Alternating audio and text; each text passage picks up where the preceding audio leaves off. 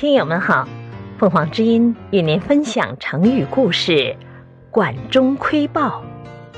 解释：从主管的小孔里看豹，只看到豹身上的一块斑纹，比喻只看到事物的一部分，也是指所见不全面或略有所得。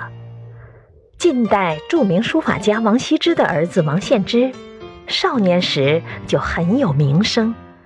有一次，他观看家中门生玩掷骰子的游戏，发现有个人要输，便说：“南边的风力不强。”门生们笑道：“这个小孩像从主管里看豹子，居然也能看出一斑一点来。”王献之生气地说：“你们不要小瞧人，远的我惭愧不如荀凤倩。”近的，我惭愧不如刘真长。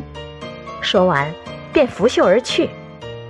后来，王献之成了著名书法家，与其父王羲之齐名，被后世并称为“二王”。